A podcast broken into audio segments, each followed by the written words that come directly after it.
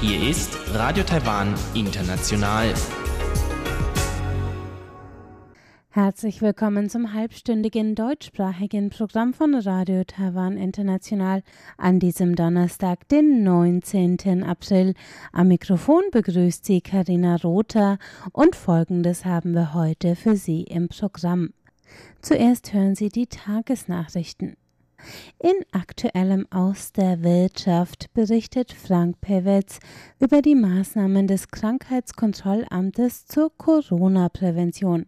Danach geht es weiter mit Rund um die Insel und Elon Huang und dessen Thema sind die Sicherheitsmaßnahmen der Hochgeschwindigkeitsbahn Taiwans zur Prävention der Corona-Epidemie. Nun zuerst die Tagesnachrichten.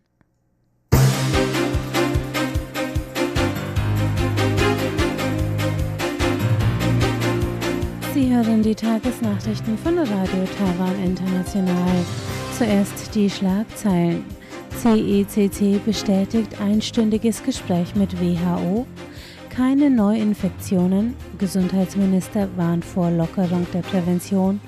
Und Präsidentin fordert vollständige WHO-Mitgliedschaft. Die Meldungen im Einzelnen. Taiwans Experten haben gestern ein einstündiges Telefongespräch mit Vertretern der Weltgesundheitsorganisation WHO geführt. Das bestätigte heute ein Vertreter des Epidemie-Kommandozentrums Zhang Shangxuan. Die WHO habe sich vor allem für Taiwans erfolgreiche Epidemieprävention interessiert, so Zhang.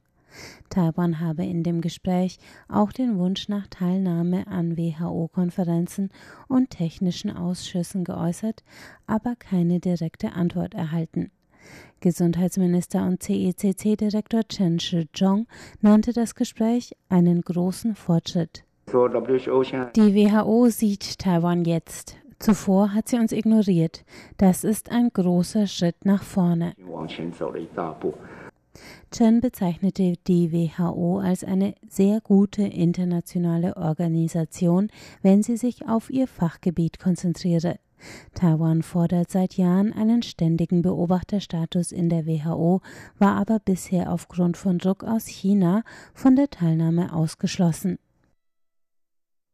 In Taiwan wurden heute keine neuen Infektionsfälle mit dem Coronavirus verzeichnet. Das gab das Epidemie-Kommandozentrum CECC heute bekannt.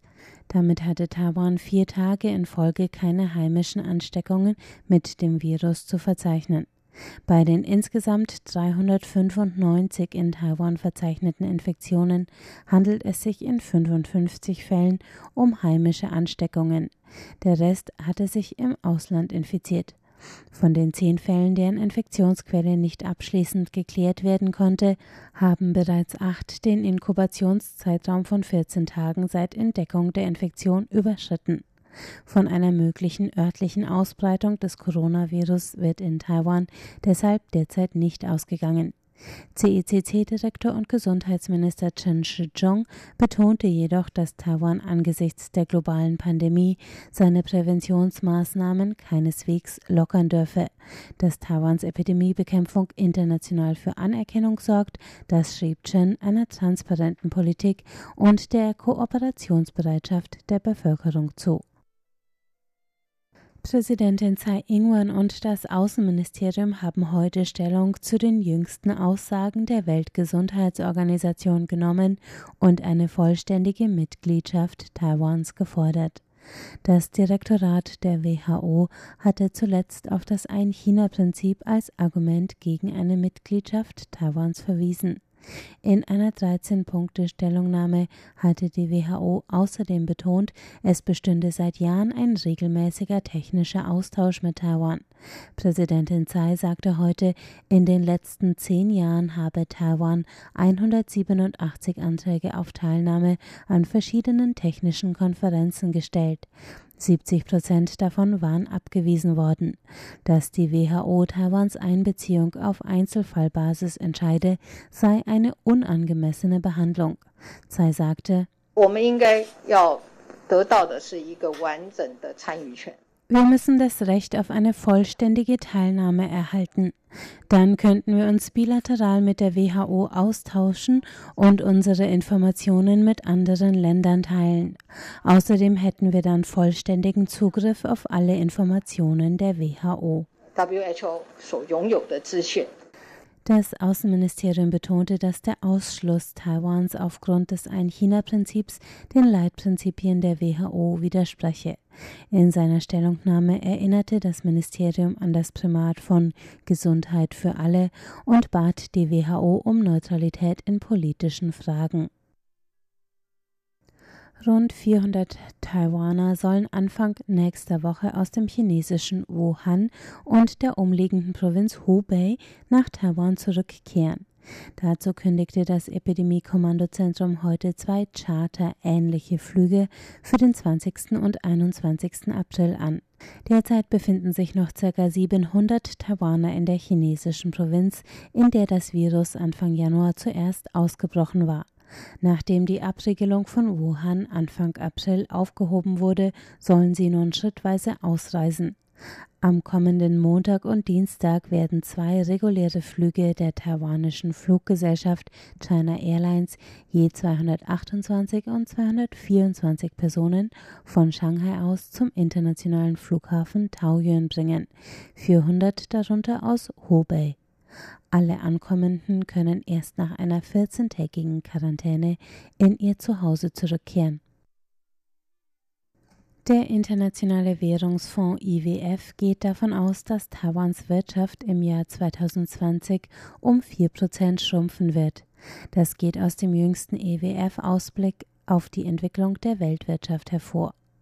Demnach bringt 2020 ein Negativwachstum von durchschnittlich 3% weltweit.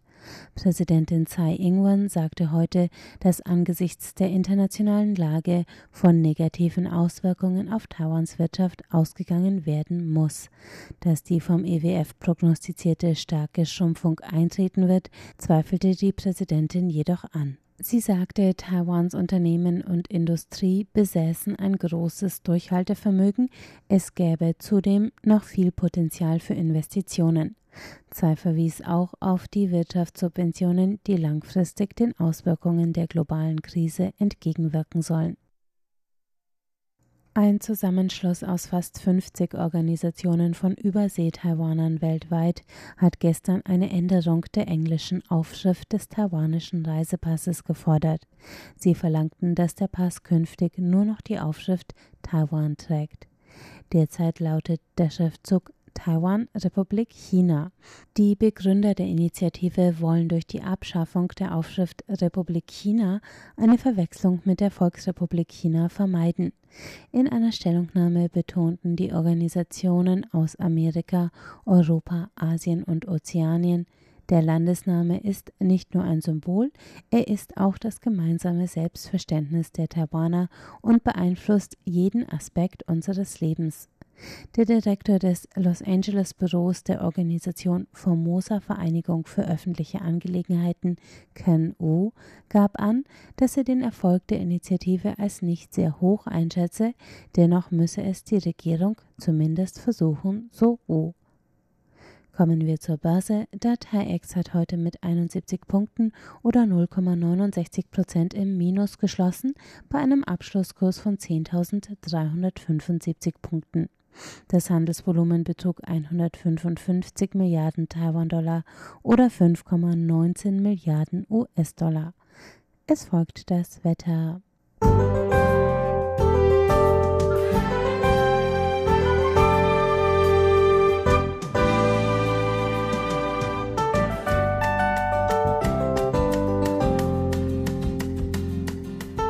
Die Temperaturen bewegen sich heute zwischen 18 und 31 Grad.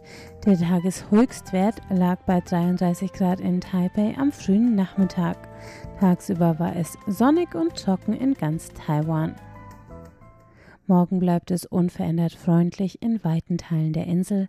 Einzig in Taidong und Hualien an Taiwans Ostküste zieht sich zum Abend hin der Himmel zu, hier 19 bis 28 Grad. In Taipei und Umland erreichen die Temperaturen bis zu 31 Grad.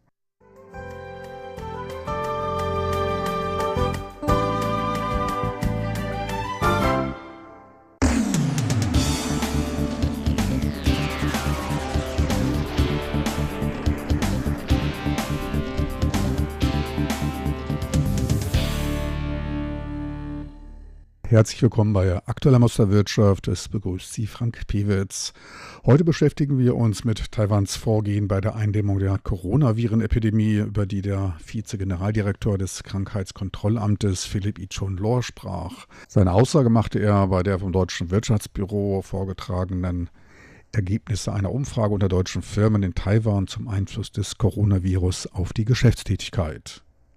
Good morning, ladies and gentlemen. Uh, my name is Philip Ichun-Lo. I'm Deputy Director General of Taiwan CDC.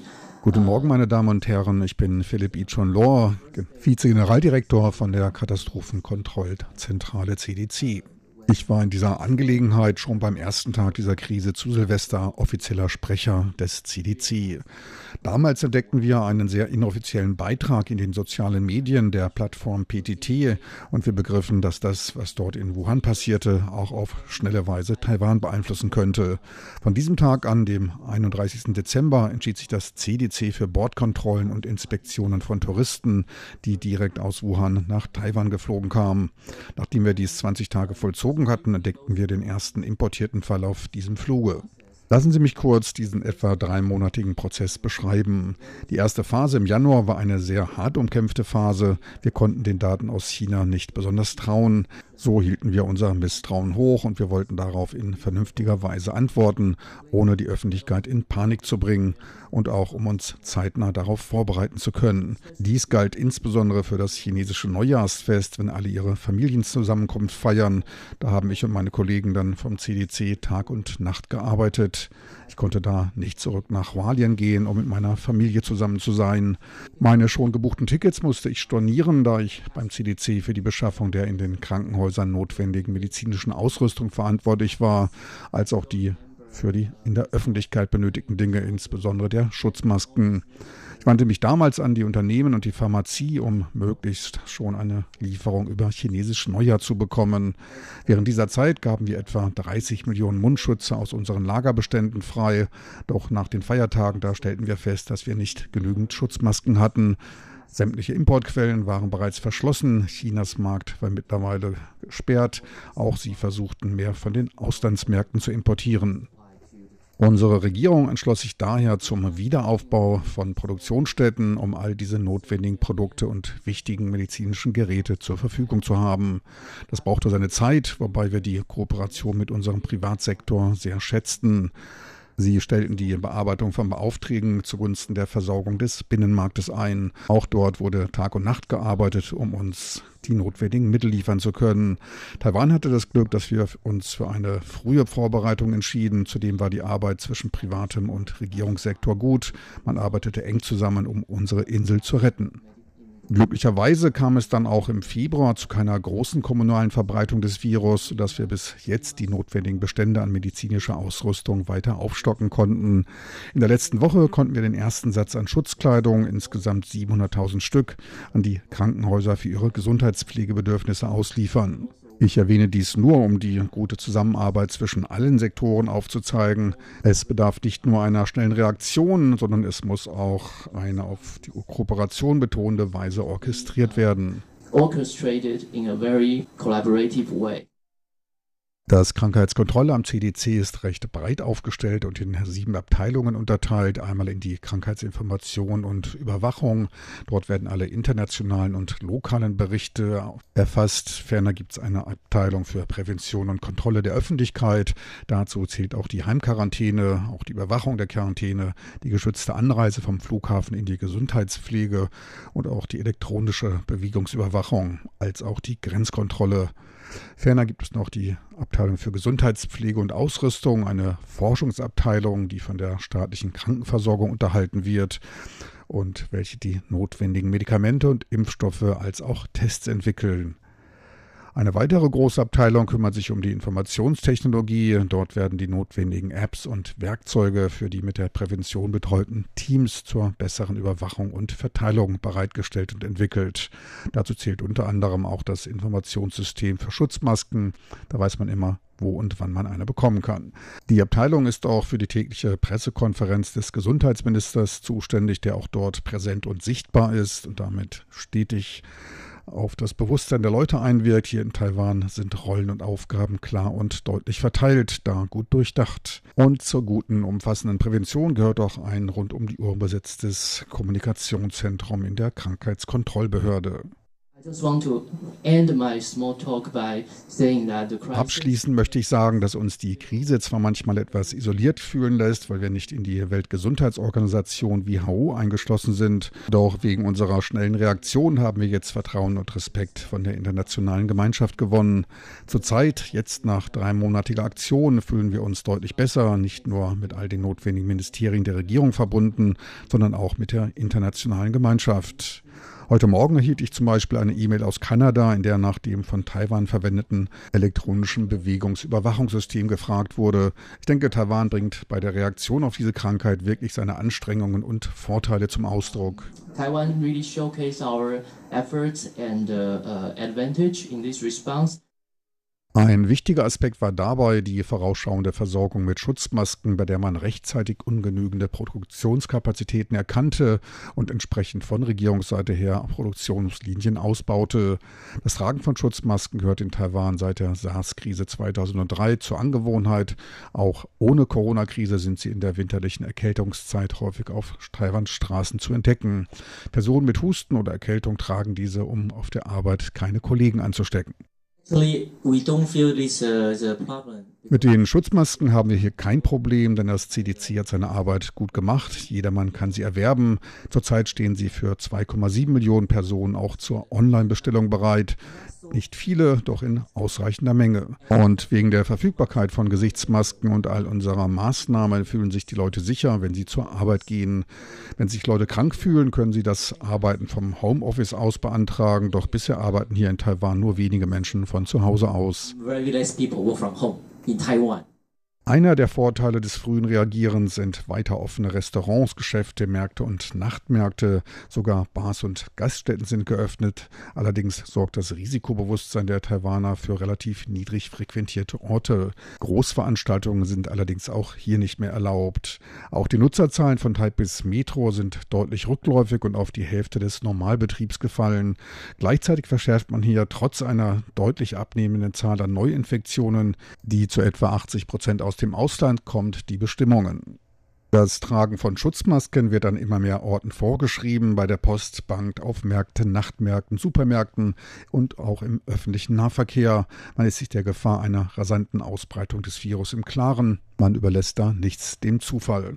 Heute konnte zum Beispiel zum zweiten Mal in dieser Woche ein Tag ohne Neuinfektion gemeldet werden. Die Wachsamkeit und die breit gefächerten Kontrollmaßnahmen wie Fiebermessen und Desinfektion in der Metro, bei den Einkaufswagen, im Supermarkt, Fahrstühlen, also auch beim Betreten des Unicampus und so weiter, die halten an. Die Gesamtzahl der Infektionsfälle liegt daher weiterhin unter 400. Zum Vergleich, in Deutschland hingegen hält man ein Absinken der Zahl an aktiven Fällen vom Hoch bei knapp 73.000 auf gut 58.000 für ausreichend, bei ohnehin deutlich schwächeren Vorsichtsmaßnahmen die Bestimmungen wieder zu lockern. Schauen wir gespannt auf die Zahlen der nächsten Woche. So viel für heute aus aktueller aus der Wirtschaft. Besten Dank fürs Interesse. Am Mikrofon verabschiedet sich von Ihnen Frank Piewitz.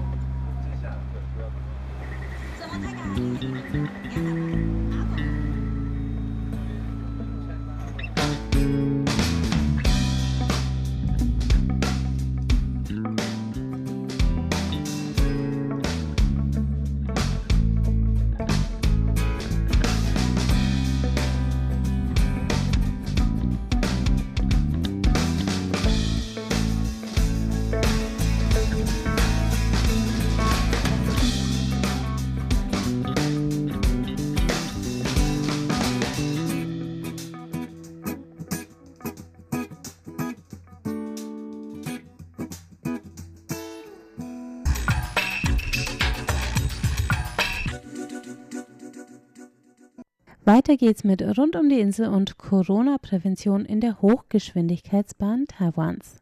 Herzlich willkommen, liebe Hörerinnen und Hörer, zur heutigen Ausgabe von Rund um die Insel. Wenn Sie sich über die Hintergrundgeräusche wundern und meine etwas gedämpfte und gefilterte Stimme, die Hintergrundgeräusche kommen daher, dass ich am Bahnhof Nangang befinde. Und zwar genauer gesagt am Bahnhof für die Hochgeschwindigkeitsbahn. Auf Englisch Taiwan High Speed Rail oder auf Chinesisch Taiwan Gaosu Tielu. Normalerweise einfach liebevoll Gaotie genannt. Und meine gedämpfte und gefilterte Stimme liegt daher, dass es jetzt Vorschrift ist, dass man einen Mundschutz tragen muss, wenn man mit Bussen und Bahnen oder allgemeinen öffentlichen Verkehrsmitteln in Taiwan fahren möchte. Heute möchte ich ein paar Live-Eindrücke von den Sicherheitsmaßnahmen der Hochgeschwindigkeitsbahn zum Schutz gegen die Ausbreitung von Covid-19 vermitteln. Und den ersten Eindruck haben Sie schon. Ich trage bei der Aufnahme einen Mundschutz. Zunächst möchte ich aber noch mal ein paar Informationen zur taiwanischen Hochgeschwindigkeitsbahn geben. In Betrieb genommen wurde die Hochgeschwindigkeitsbahn im Jahr 2007 und führt über eine Strecke von 345 Kilometern und zwölf Stationen an der Westküste entlang, von Norden nach Süden. Die erste Station im Norden ist der Bahnhof in Nangang in der Hauptstadt Taipeh. Weiter geht die Fahrt dann über die Stationen Taipei Hauptbahnhof, Banqiao in Neu-Taipeh, dann Taoyuan und Hsinchu. Schnell geht es dann nach Zentral-Taiwan mit Miaoli, Taichung, Changhua und Yunlin, ehe man dann bald in den Süden Taiwans kommt mit Jiayi, Hainan, Zoing im Außenteil von Kaohsiung. Viele dieser Bahnhöfe sind allerdings nicht direkt in den Städten gelegen, sondern etwas außerhalb, wie eben auch die Endstation Zoing, von der man mit Zug oder U-Bahn noch in das Zentrum von Kaohsiung fahren muss. Geplant ist allerdings ein Bahnhof im Zentrum von Kaohsiung, am dortigen Zentralbahnhof, doch ein mögliches Datum scheint noch unbekannt zu sein. Für die Strecke von Nangang nach Zoing benötigt man 96 Minuten oder 2 Stunden und 18 Minuten, je nachdem an wie vielen Stationen der Zug hält. Für die Zugliebhaber, der Zug basiert auf der japanischen Shinkansen-Baureihe 700, die so umgebaut wurde, dass sie den taiwanischen Anforderungen, zum Beispiel in Bezug auf Geografie, Topographie, klimatischen Bedingungen und Gesetzen entsprechen. Allerdings waren auch deutsche Firmen am Bau der Strecke beteiligt, wie zum Beispiel die Bilfinger Berger AG oder die Hochtief AG. Außerdem steuerten Triebfahrzeugführer aus Deutschland die ersten Züge und halfen bei der Ausbildung der taiwanischen Zugführer, die dann Ende 2007 das erste Mal die Züge alleine fuhren. Nach anfänglicher Skepsis der Bevölkerung aufgrund der hohen Geschwindigkeit von bis zu 300 Kilometern pro Stunde hat sich die Hochgeschwindigkeitsbahn inzwischen zu einer beliebten Alternative für Reisen zwischen Nord und Süd entwickelt. Während 2007 die Anzahl der Fahrgäste bei etwa 15,5 Millionen lag, betrug die Zahl im Jahr 2019 schon fast 67,5 Millionen Fahrgäste. Natürlich hinterlässt Covid-19 auch hier seine Spuren und man wird sehen, wie stark die Zahlen für 2020 sinken werden. Die Pünktlichkeit, also hier als eine Verspätung von unter 5 Minuten definiert, betrug in all den Jahren über 99 Prozent. Wobei man natürlich berücksichtigen muss, dass die taiwanische Hochgeschwindigkeitsbahn im Gegensatz zum deutschen ICE auf einer separaten Strecke fährt und sich die Strecke nicht mit Regionalzügen oder Güterzügen teilen muss. Soweit erstmal ein paar grundlegende Informationen zur Hochgeschwindigkeitsbahn.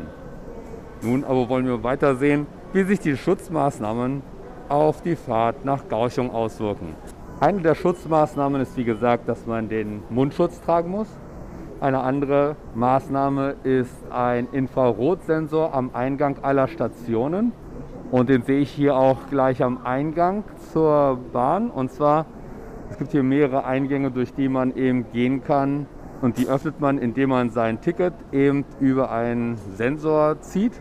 Doch während man normalerweise einfach auf einen Eingang zugehen kann oder auf einen der Tore zugehen kann, wird man nun durch Bänder durch den Infrarotsektor gelenkt, sodass man auf jeden Fall durch den Infrarotsektor gehen muss, um durch den Eingang zu gelangen.